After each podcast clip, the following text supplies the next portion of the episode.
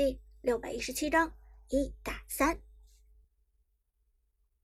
长歌的花木兰一波天秀，极限秀出一秒舞剑，但奎哥战队的李元芳血量不错，并未被花木兰这一秒舞剑收割。眼看着刘邦的大招已经开启，护盾就要加上，一旦刘邦的护盾加给李元芳，那么李元芳的这条命就保住了。甚至，就连奎克战队的阿牛。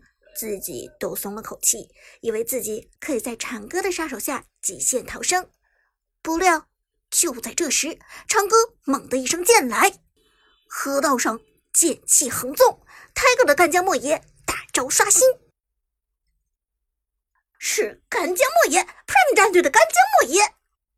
剑南兴奋的喊道：“这一次不只有李白，不只有花木兰，还有干将莫邪，还有 Prime 战队的干将莫邪。”萧冷更是激动万分。我记得当初泰戈的干将莫邪和长歌配合，是连哪吒都被击落了的。听小冷这么一说，现场观众才恍然大悟：泰戈的干将莫邪可不是一般的干将莫邪，他是曾经击落过哪吒的干将莫邪。既然连飞行状态下的哪吒都能够击落，这区区李元芳又算什么？剑来！随着苏哲的一声高喊，飞剑已经划过天空，击杀！刘邦的护盾终究还是没有机会给出了，而李元芳已经惨死在当场，刘邦的大招也直接作废，无法传送，更是无法触发接下来的防御机制。可恶！阿牛气得七窍生烟，就差那么一点。就可以躲过 Prime 战队的毒手，但 Tiger 的干将莫邪来的实在是太到位了，这一波打得他一点脾气都没有。剑南，干净利落的一次击杀，Tiger 对雌雄双剑的距离和落点的判断还是无懈可击。小冷，没错。Prime 战队的杀手锏实在是太多了，不光是长歌的花木兰，Tiger 的干将莫邪也是强的过分。如果不是因为这段时间干将莫邪总是被送上小黑屋的话，我想 Tiger 现在的影响力也不会比长歌弱上多少吧。这一波看到 Tiger 的干将莫邪，我才想起来，原来他的干将莫邪是多么的出色。而与此同时，Prime 战队的下路野区。溃客战队的姜子牙、老夫子、诸葛亮三个人还在围攻 Lucky 的梦奇。上路团战打得晚，干将莫邪都拿下李元芳了，但下路早就开始的团战还没有结束，三个人围殴一个梦奇还没有围殴死。你就说这个梦奇有多厚吧？，Lucky 听到队友击杀李元芳的消息，看得漂亮，nice，nice。争取把刘邦也拿下来，然后顺便把暗影暴君拿下来。Tiger 一脸的不耐烦。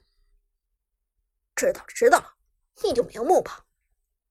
Lucky，瞑目？谁说我要死了？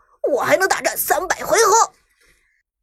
说着，梦琪给自己架了一个护盾，继续英勇的朝着奎克战队那边拍过去。而奎克战队这边已经自乱阵脚了。姜子牙问道：“现在咱们怎么办？要回去救一下刘邦吗？李元芳已经死了，现在估摸着这条黑暗暴君也保不住了。”博士沉声说道：“回去也没用了呀，现在还赶得上个屁！赶紧先干掉这个死胖子，再试试能不能去偷掉 Prime 战队下路的防御塔。”博士的建议是很成熟的，已经回拳读秒的阿牛也赞同了他的看法。对，先把梦奇搞掉，不能白费之前的输出。诸葛亮一个穿梭打出减速，老夫子快速平 A 打出伤害，梦奇一个漩涡给出，随后交出闪现准备逃走。姜子牙跟了一个闪现，直接用击退将梦奇推回来。诸葛亮大招套上，终于结束了这个死胖子漫长的生命。哎呦！还真有输出的嘛！Lucky 死得其所，也不是很郁闷。回拳读秒的他就彻底解放了，无所事事的开始指挥队友的行动。弄死这个刘邦，别让他跑了！李白去追他，留住他，刷大招，贴脸刷大招。阿康翻了个白眼，死人就不要说话了好吗？旺财也是一脸郁闷，能不能安静点儿？但 Quick 战队的刘邦是肯定走不掉了，Prime 战队的鬼谷子已经追上来了，近身一个拉扯，衔接平 A 给出减速，再直接打出减甲效果，让刘邦的坦度下降。花木兰、干将莫邪、李白三个人围攻上去，轻而易举就拿掉了刘邦的人头。上路 Prime 战队一波双杀，牺牲的则是下路的梦琪。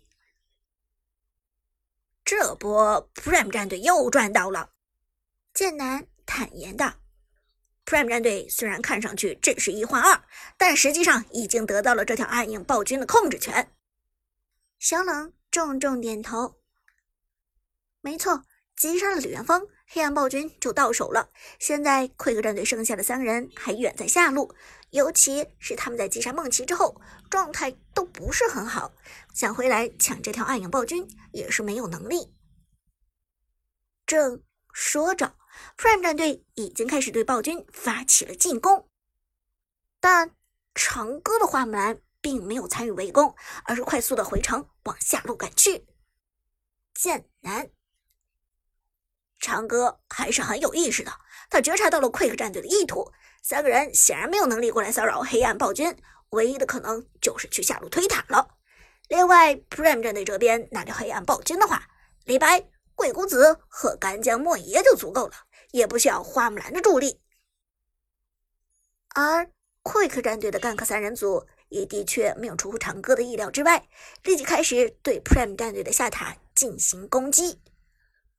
后期老夫子的推塔速度已经起来了，姜子牙的大招对于推进还是有着非常强大的效果。在长歌回到高地的同时，Prime 战队的下路二塔已经告破。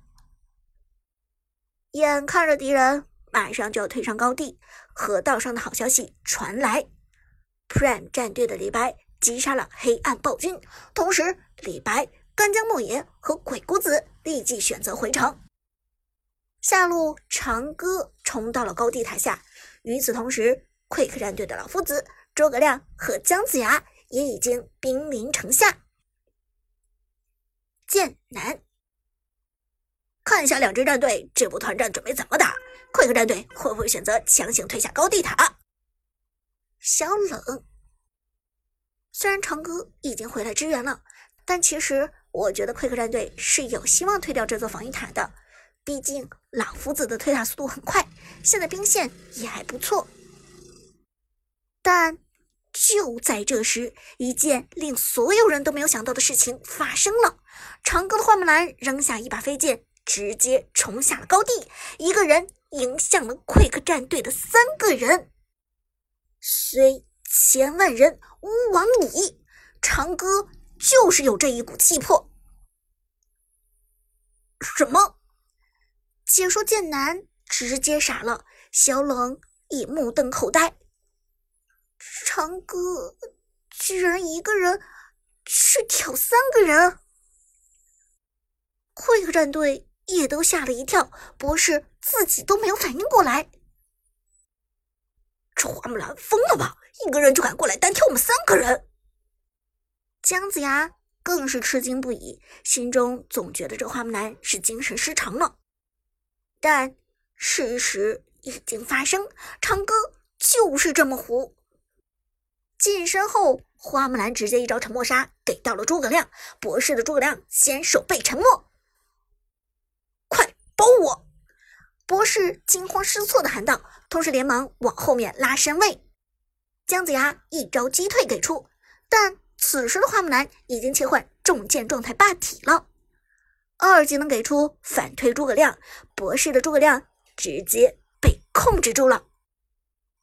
老夫子强行打出伤害，但此时的花木兰有着高额的免伤。花木兰这个英雄。飘逸起来的时候是真飘逸，但是霸道起来的时候，也是真正的霸道。